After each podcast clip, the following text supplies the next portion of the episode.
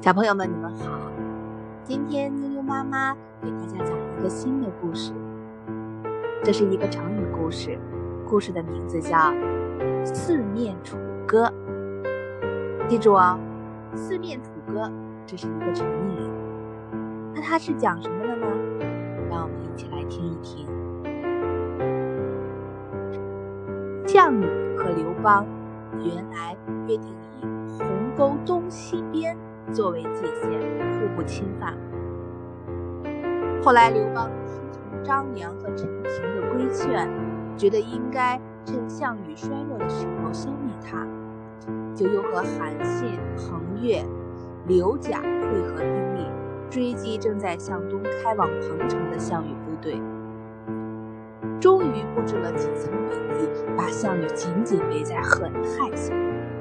这时，项羽手下的兵士很少，粮食又没有。夜里听见四面围住他的军队都唱起楚兵的民歌，不仅非常吃惊地说：“刘邦已经到了，他到了景地了吗？为什么他的部队里面楚人这么多呢？”说着，心里已经丧失了斗志，便从床上爬起来，在营帐里面喝酒，并和他最宠爱的妃子虞姬一同唱歌。唱完直掉眼泪，在旁的人也非常难过，都觉得抬不起头来。一会儿，项羽骑上马，带了仅剩的八百名骑兵，从南突围逃走，边逃边打，到乌江畔自刎而死。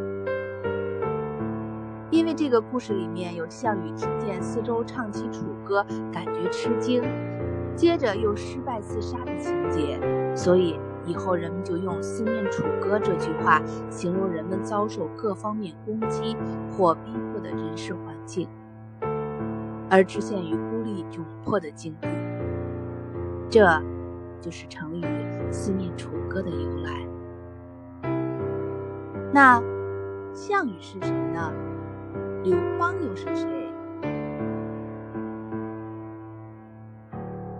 他就是《三国演义》里边的人物。小朋友可以去看一看、听一听《三国演义》的故事。